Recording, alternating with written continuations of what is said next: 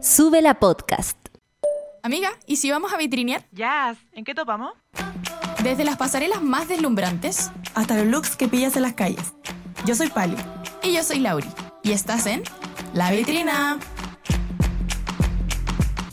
Hello. ¡Feliz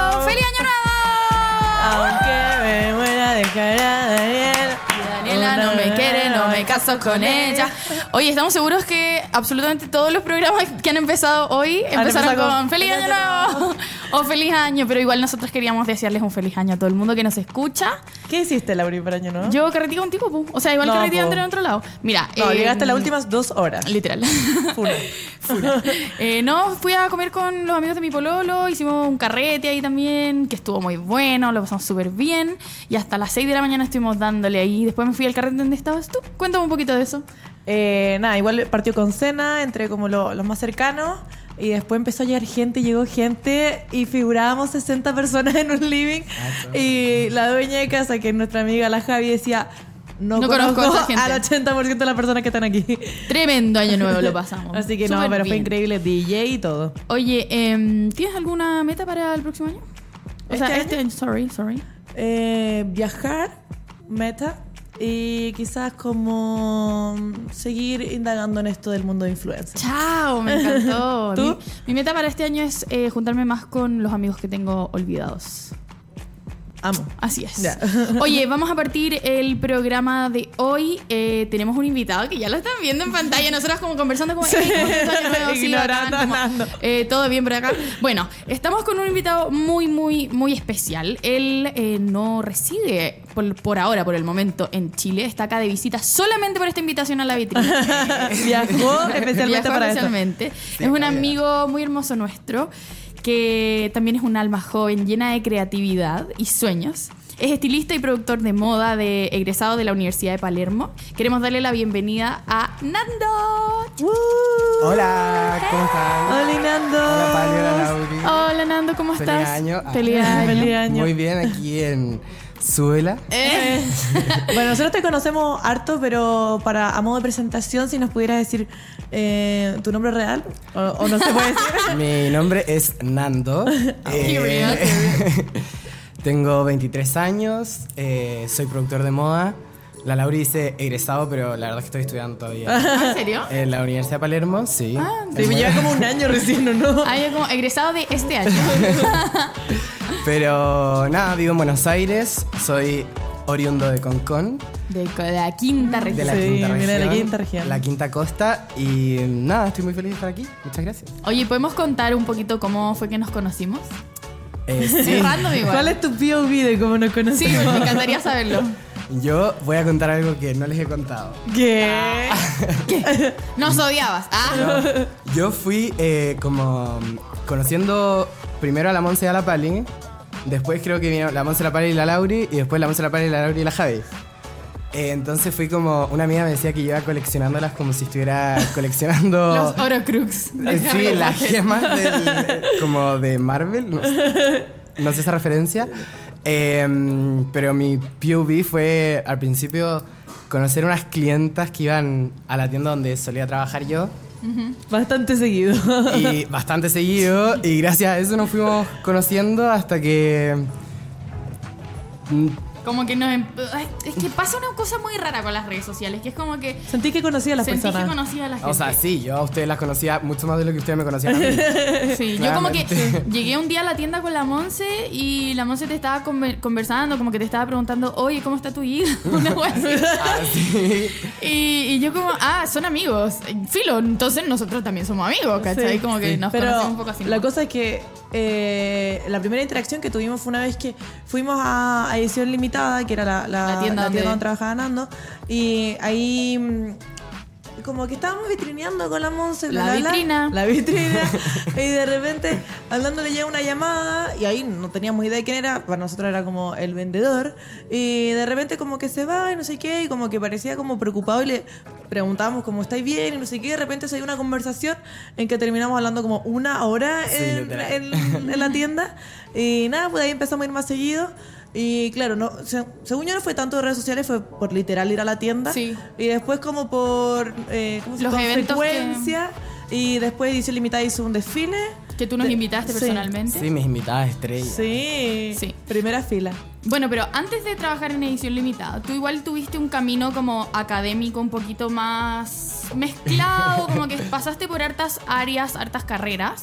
Claro. Eh, Yo, antes de mm, estudiar producción de moda, que es lo que estudio ahora, estudié ingeniería civil informática e ingeniería civil industrial al mismo tiempo acá en Chile en la Adolfo Ibáñez. Wow. Eh, sí, Mm, la verdad que nunca quise estudiar ingeniería. Eh, fue algo muy como que en ¿Impuesto, el colegio me iba muy bien en matemáticas, todos los profesores eran como, bueno, usted, mijito, va a ingeniería. Eh, no sé si impuesto por mi familia, no lo podría decir así porque como que siempre me han dado muchas libertades, ahora estoy en Buenos Aires. Eh, pero sí era muy, mi mamá es ingeniera, mi papá es marino, entonces como que era todo muy tradicional y como conservador y por seguir el camino del profesional y tener un título que da a ganar, qué sé yo. y ese era como el pensamiento que yo tenía cuando salí del colegio. Eh, pero yo dejé de estudiar ingeniería, que es algo que mucha gente me comenta y me, y me pregunta cómo, cómo me atreví a dejar de estudiar si yo estaba literalmente en, pasando a quinto año, no, pasando a cuarto año. y mi carrera duraba entre cinco años y medio y seis porque estaba haciendo las dos al mismo tiempo. Y la verdad es que para mí no fue un proceso fácil, fue desde el día uno que entré, no quería estar ahí, estuve todo un año pensando en que me quería salir. ¿Y te iba bien en los ramos? Me- no me eché ningún ramo. Entonces era, Wow, como, claro, ¿Qué es más hago? difícil dejarlo. po. termino esta carrera y veo mi, y yo veía mi futuro muy frustrado como de estar sentado en una oficina. O eh, nada, me atrevo y agradezco, o sea, y veo si es que tengo la oportunidad, mis papás me dieron la oportunidad de salirme de la carrera. Eh, pero la verdad es que es un proceso que mucha gente me pregunta como, ¿qué hiciste y cómo lo hiciste y qué te atreviste a? Sí, porque no- a nosotros igual como que nos preguntan harto como, oye, no estoy contenta con lo que estoy haciendo y siento que siempre es como bueno contar un poco esa experiencia. Un poco como que nosotras dos. eh, yo creo que igual hubiese querido eh, como estudiar otra weá, pero nunca me lo cuestioné mucho. Entonces yo hice como el camino tradicional, como ya, terminó mi carrera, dejo a todos felices y de ahí veo qué hago. Sí, Claro. igual, como que dije, yo no me voy a, yo no voy a estar en la moneda como, señor presidente, ta, ta, ta, ta, ¿cachai? Yo sabía que no iba a hacer eso, pero en nuestro caso, como que las dos terminamos la weá como Como por tradicionalmente, trámite. sí. ¿Cómo fue para ti? Yo tenía ese pensamiento todo el rato, como ya termino, termino esto, y lo termino, ¿no? lo termino, y ya me había metido en, o sea, estaba hasta las masas, me había metido en dos carreras porque no estaba feliz en una, entonces dije como, ya, voy a hacer dos. heavy. Y la verdad es que ese paso so- fue solo porque conocí a una persona que es una gran amiga mía, la Anto, ah, eh, Shout out. que estudió tres carreras, o sea, estuvo en tres carreras distintas. Ah, ya. Ah, ya. Yo como estudio. No, no, no, estudió tres carreras, estuvo en tres carreras distintas, en las tres le fue muy bien. Ahora acaba de egresar de psicología con promedio 6.5, ponte tú, en verdad, demasiado seca. Pero estuvo eh, antes en dos carreras que no era lo que ella quería.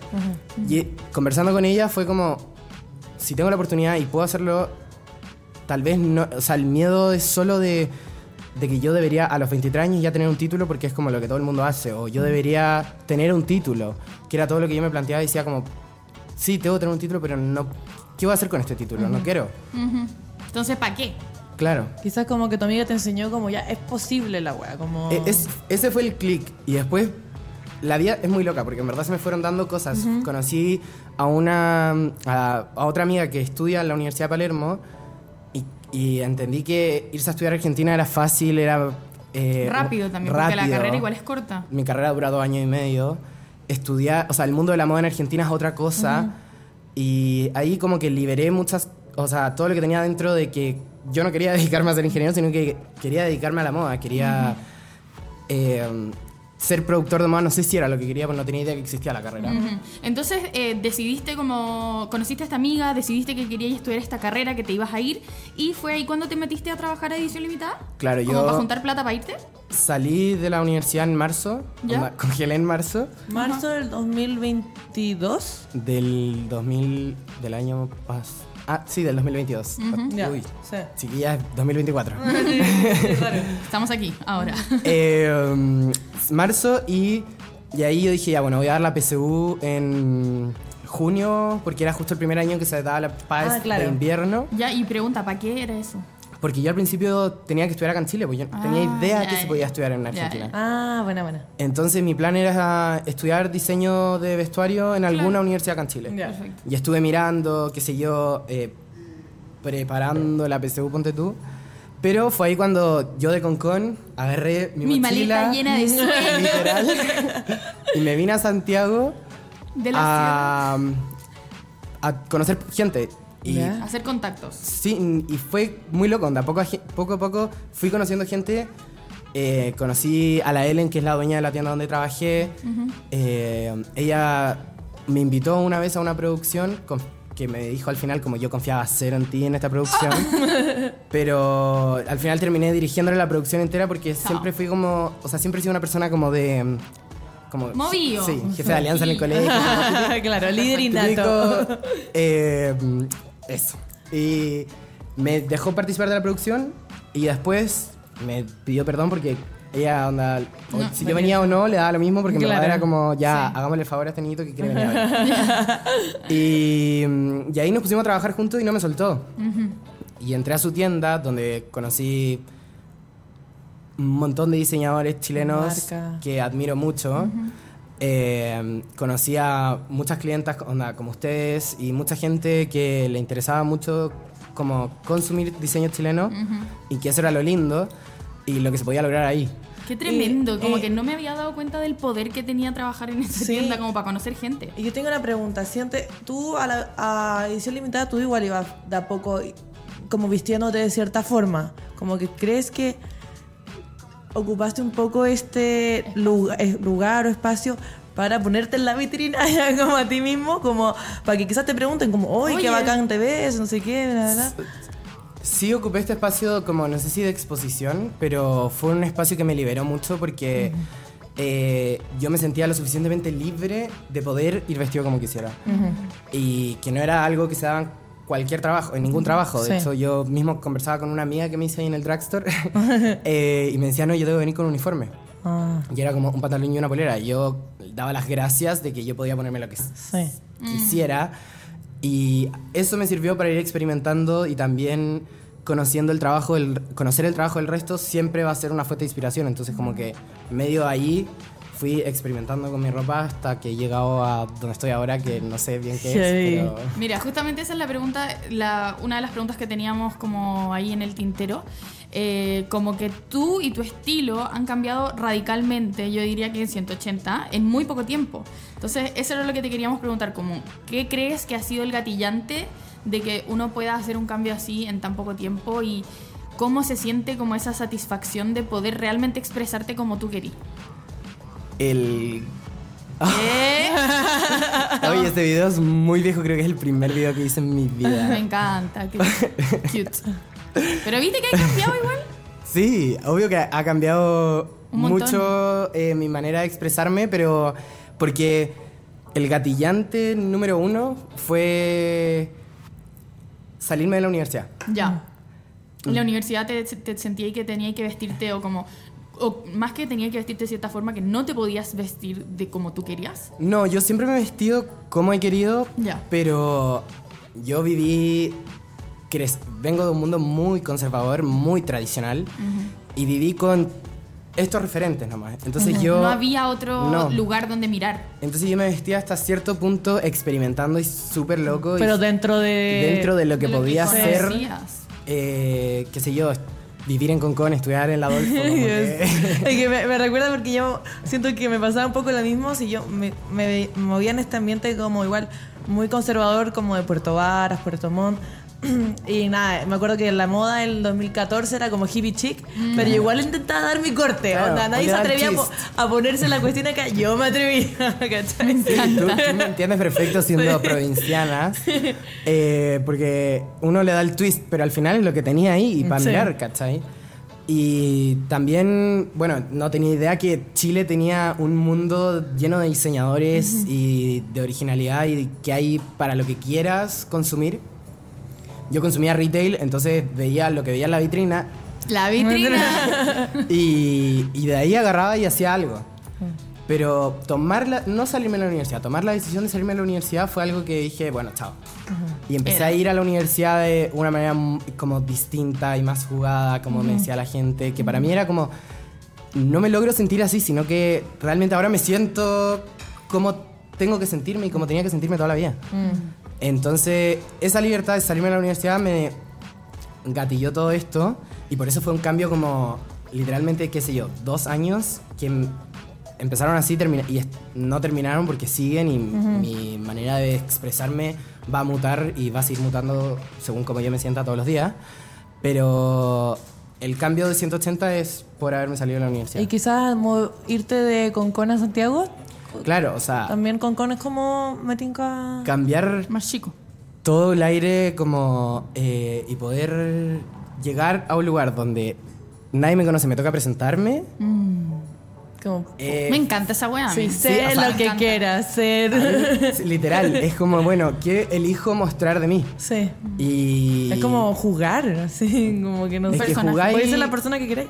y tal vez es como darle la oportunidad a poder empezar, no sé si de cero, pero como em- empezar a ser quien soy y no tener que explicarle nada como a nadie. No, Porque claro, no le di explicación a nadie porque Claro. nadie te conoce, pues. en no, y porque como... que si tú empezás a cambiar de, de un momento a otro, la gente que, a- que está a tu alrededor, obviamente que va a tener ciertas preguntas, ¿cachai? O- y, y quizá uno como que de repente no tiene una explicación como tan explícita o como que tenga tanta razón de ser y te da paja tener que andar explicando como por qué tomaste esta decisión. O sea, como primero- puede incluso... Sí, quizás no están pensado tampoco. Claro, o es, es eso, como muta y fluye como según yo me vaya sintiendo, pero porque, eh, o sea, me cuesta de repente explicarle qué sé yo a mi mamá. O también porque mi expresión de género es demasiado variada, de repente eh, abarco un lado mucho más femenino de mí, otros días un lado mucho más masculino. Entonces, eh, ten- era siempre tener que explicar en Concon, como a quien, a quien fuera, a mis compañeros del colegio, de repente me encuentro, hace poco en Navidad me encontré con la mamá de una compañera del colegio en el mall, y yo, así, eh, muy feliz, muy tranquilo, pero ella no entendía nada, como, ¿qué es ¿Y este quién pelo? eres? ¿Qué Como- son Pero, esos ¿y ¿Qué te zapatos?". preguntaba? Como, hoy, eh, no sé, la gente igual se atrapa. Sí, O sea, eso. Es como, Y me imagino que de repente puede haber gente que ni siquiera te reconozca. Como que igual hay cambiado mucho Claro. como la- y hay mucha gente que no, no me reconoce y yo igual aprovecho un poco eso como para... Sí, te cacho. Pero igual puede ser, claro, y para ti puede que no sea nada incómodo, pero como la otra persona se incomoda, es como, puta, no hagáis. ¿Para qué lo haces Sí, incómodo? Claro. no hagáis esto incómodo, pero la persona está como, oh, ¿cómo te ¿Qué, pre- trato? claro, ¿qué pregunto? ¿Cómo te trato? Eh, la gente no tiende de primera a preguntar tus pronombres, pero al principio como que se atrapan y como que no saben cómo tratarte. que, que es muy fácil preguntar cuáles son tus pronombres, mi Sí, amor. a nadie le ofende que le pregunten los pronombres. de hecho, es lo más Entonces- respetuoso que podía ser. Claro. Entonces, nada, es como esto que yo tenía que dar muchas explicaciones. Llegar a Santiago fue como, no tengo que darte ninguna explicación. Hola, mi nombre es Nando. Period. That's me.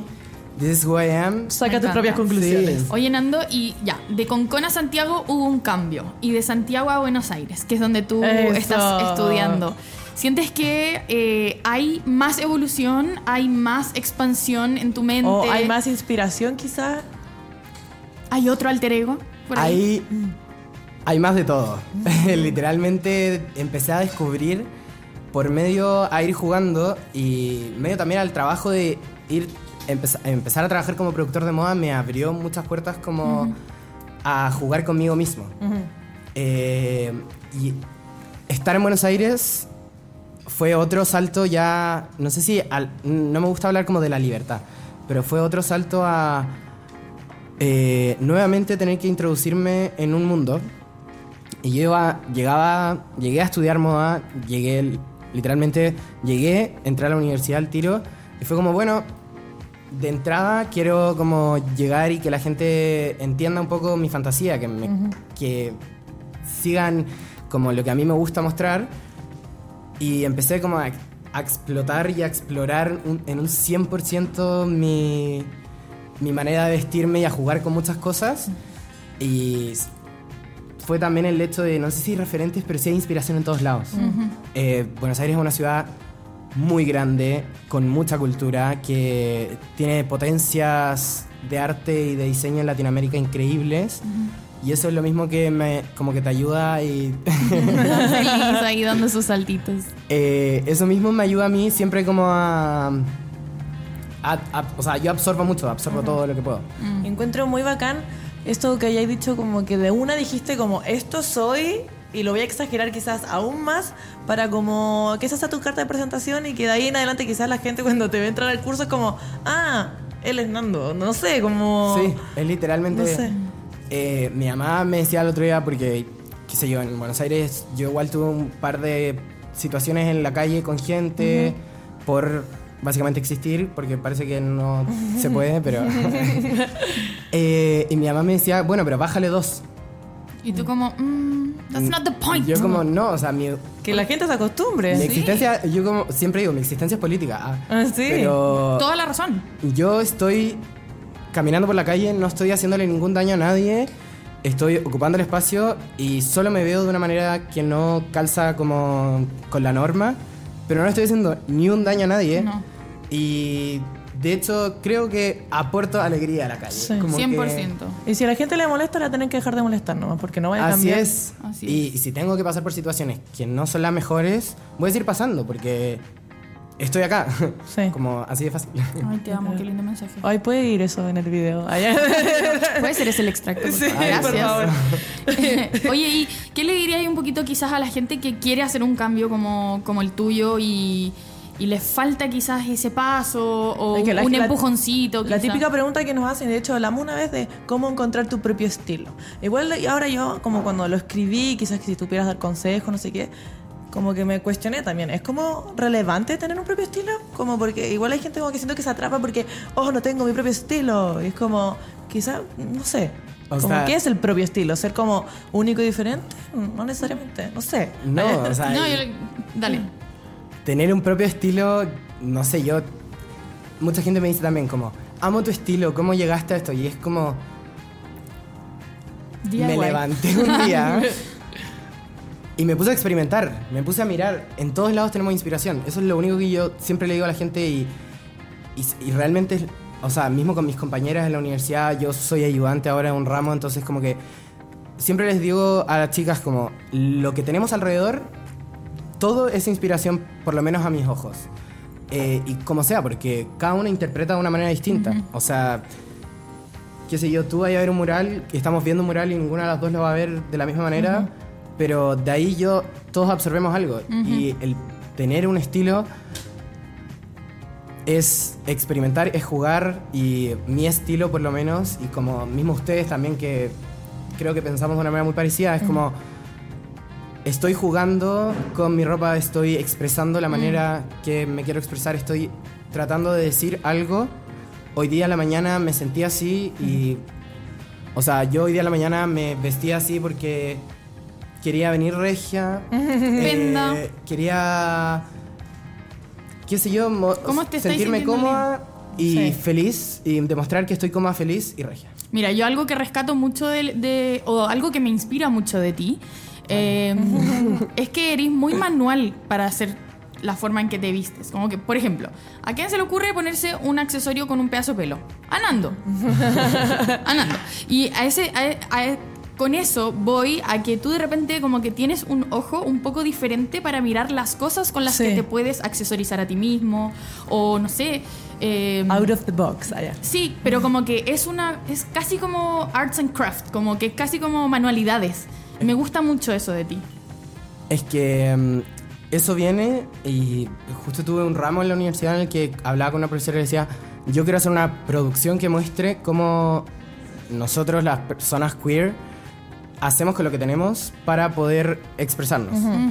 Y, y, o sea, y en toda la historia, todo el- la gente queer que era segregada por ser rara, que es ser queer, hoy en día se empoderó, se empoderó del tema, pero era, eran raros y se expresaban de una manera rara, pero lo hacían con lo que tenían a su alcance. Claro, que quizás Ya, esto estoy como reflexionando. Pero probablemente, no sé, antes las posibilidades para una persona queer eran mucho más limitadas, como el acceso al trabajo, por lo tanto tener un buen sueldo. Entonces, los materiales que tengo es con lo que me alcanza, así que con esto voy a hacer lo que. Y voy a darlo todo. Sí. Y lo dan todo y lo, y lo seguimos dando todo y vamos a seguir dándolo todo porque aquí estamos. Ajá. Y se puede, como... Y eso mismo, tra- trabajar con lo que tienes a la, a la mano, también te hace ser muy único, como- Y te hace explotar mucho más la creatividad. La, imaginación. Y bueno, algo, algo muy particular de Nando, que yo diría que es como su sello, eh, tiene que ver o- o últimamente como con el pelo. Con Sí. lo- y distintos tipos de pelo, porque yo diría como eh, peluca, eh, como accesorio, incluso la, la barba, el bigote, no sé, como todos los pelos, sí, me Sí, encanta. Sí, sí, sí, yo estoy obsesionado con el pelo que también vuelve a la raíz de que el pelo me otorga femini- feminidad cuando quiero entregarla. Eh, pero mantengo el bigote, por ejemplo, porque eso como que quiebra a la gente y dice como, what, ¿qué es esto? Es Claro. como- y gracias a eso he, he ido desarrollando como todo un concepto y todo un amor eh, al pelo. Ah, yo como el fetiche por el pelo no tengo idea.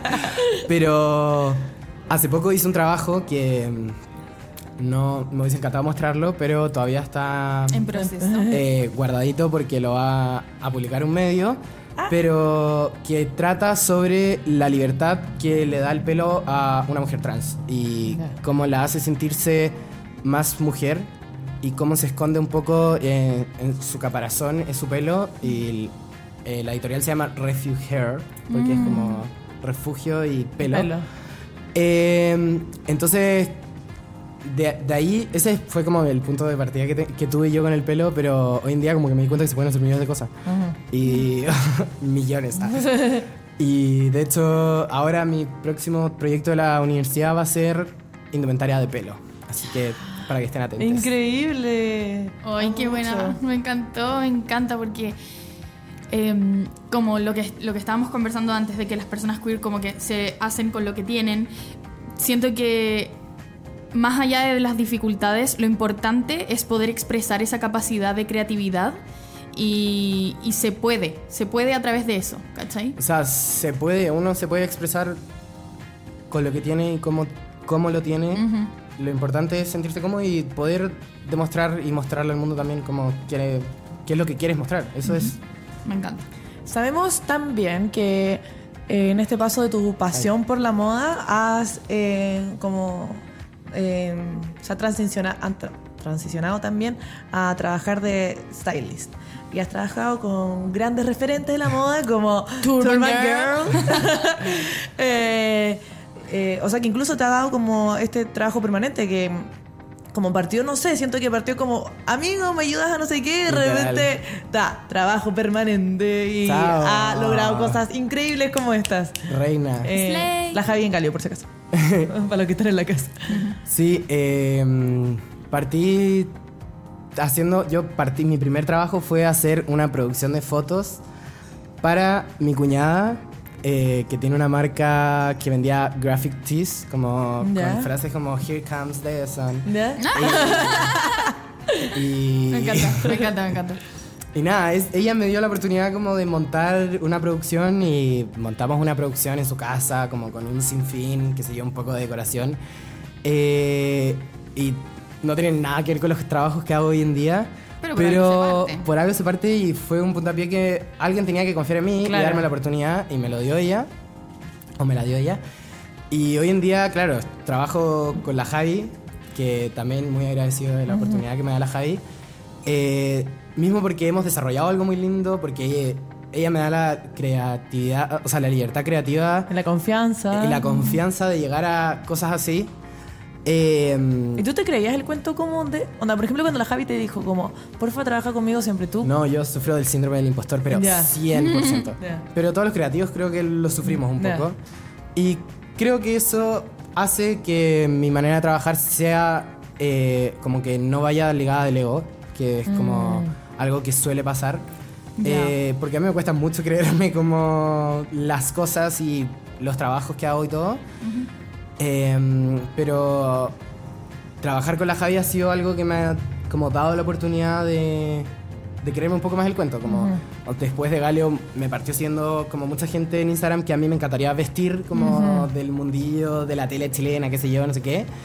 Em, entonces, nada, esta oportunidad y este es pequeño como eh, lugar de exposición que me está dando la Javi ha sido muy lindo. Aparte que la Javi, sí, soy su estilista, pero por otro lado a mí lo que más me gusta es hacer producciones. Eh, lo que más me gusta es poder expresar algo por medio de una editorial, que lamentablemente las editoriales no nos, da- no nos dan plata a los productores. Eh, nos dan exposición, nos dejan expresarnos Pero es un poquito como por amor al arte. es por amor al arte y es por mismo esto de expresar qué situaciones que estoy pasando en cierto momento me gusta como transformarlas en esto de arte por medio arte visual Me acuerdo cuando eh, trabajé en una editorial contigo y, y en ese momento como que se nota heavy que hay como un, como un gajo diferente eh, a la hora en la que tú estás como trabajando ahí, ¿cachai? Como que yo sentí mucho, mucho de ti ahí. Como que me sentí muy protegida por ti cuando hicimos eso y también como que te vi en tu elemento. Fue como, Sí. wow, chao. algo, algo que me gusta y mismo ya Y también había mucho pelo. sí, chao tu pelo chao Eh, algo que me gusta a mí es como estar en la producción este como estrés y adrenalina que te da Yeah. estar produciendo Y como Es- dirigir sí, también. y, y siempre como mirando y todos los detalles, que el vestido, que la etiqueta, que no sé qué, lo que más me gusta. Ah, ahí está Lauri. Me encanta, bien, no, pero pa, pa, pa. Sí, chao. Con los apoyos. Regia. Genial. Eh, esa fue la editorial en la que estuvimos con la Lauri.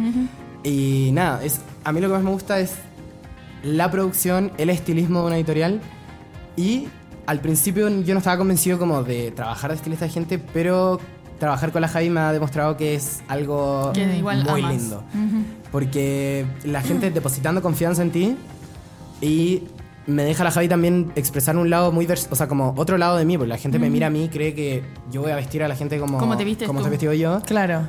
y, y me cuesta mucho desligarme de eso. Mira, Gabriel. Eh, ese fue mi trabajo en la universidad.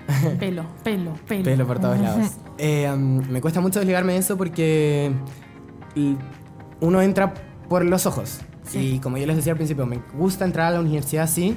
También hace que eh, se me prejuicie de cierta manera y los profesores esperen solo algo X de mí cuando a mí me gustaría dar de la A a la Z. Claro. ¿Y crees que algo similar pasa como con, no sé, las pegas de estilismo o cualquier pega? Como un poco, ¿cuáles son las barreras quizás con las que te hayas encontrado al momento de entrar en este mundo?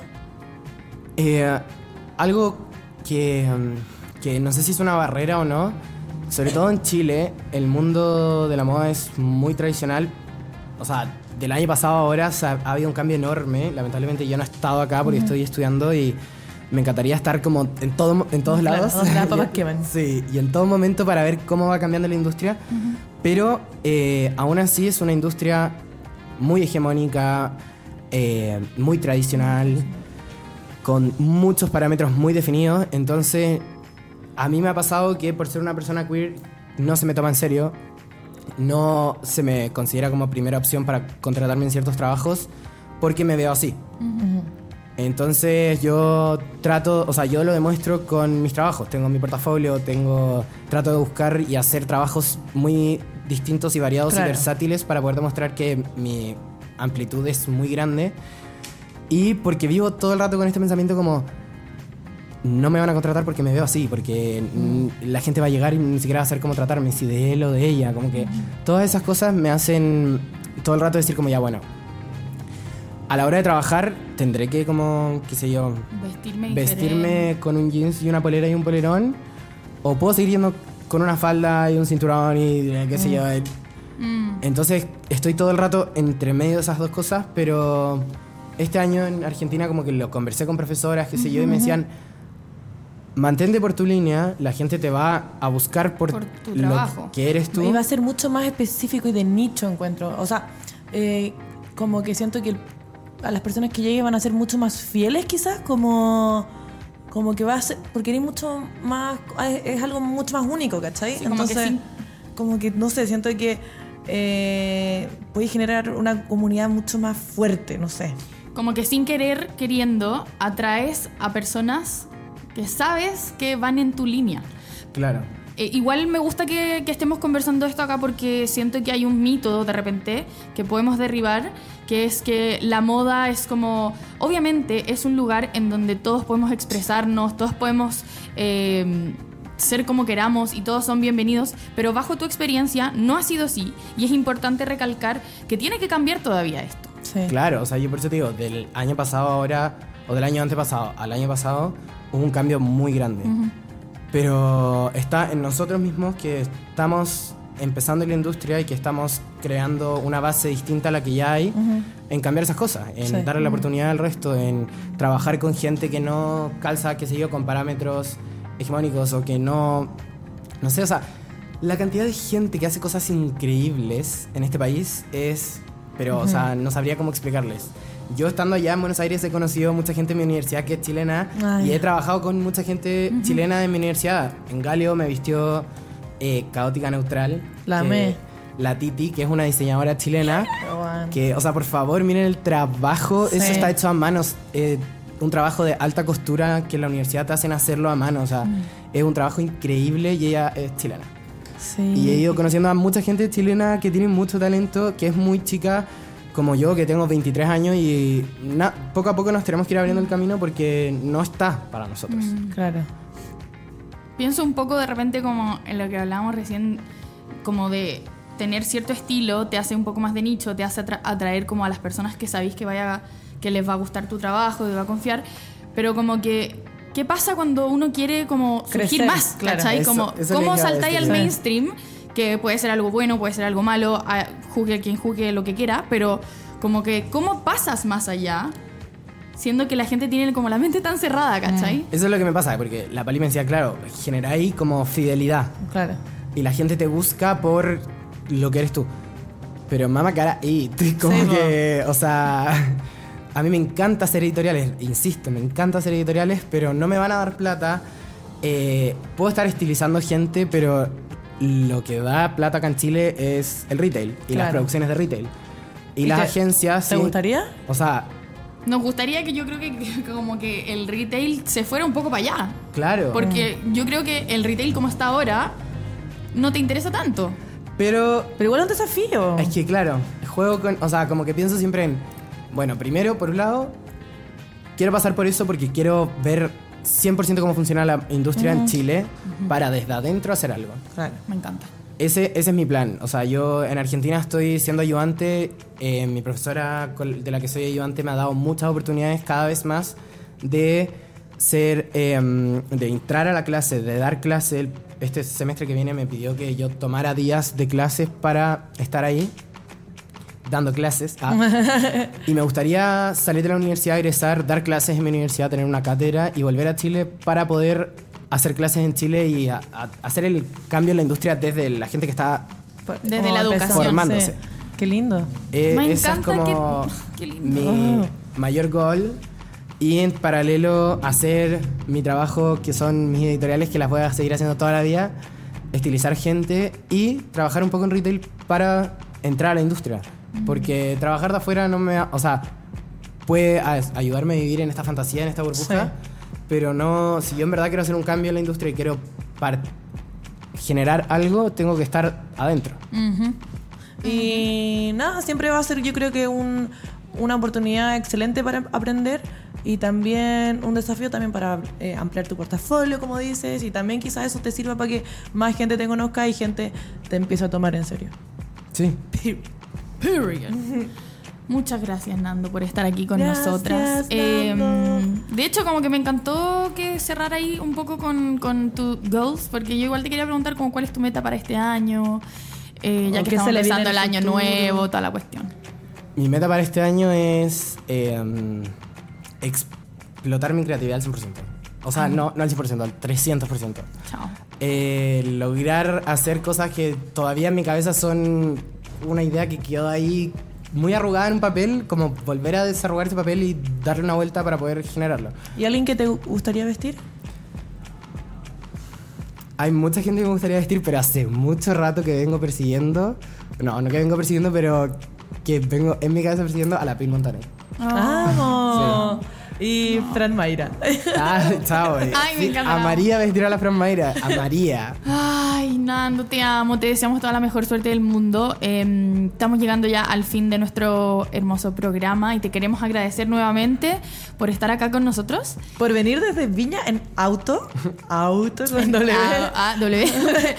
Eh, solamente para llegar a este lugar, así que gracias. Oye, nos vamos a ir agradeciendo también a nuestro gentil auspiciador, que es Corona, que nos permite estar acá siempre. Muchas gracias, Gracias, Corona. Corona. Te amamos mucho.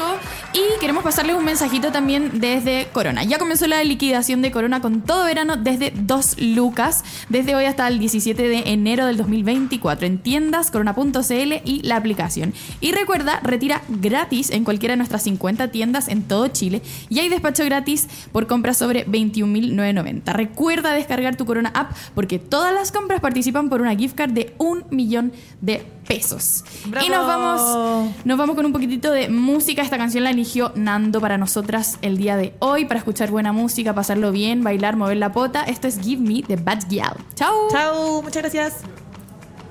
Gracias por vitrinear con nosotras. Yo soy Pali. Y yo soy Lauri. Escúchanos cada martes a las 11 de la mañana en suela.cl Y cuando tú quieras, en Spotify.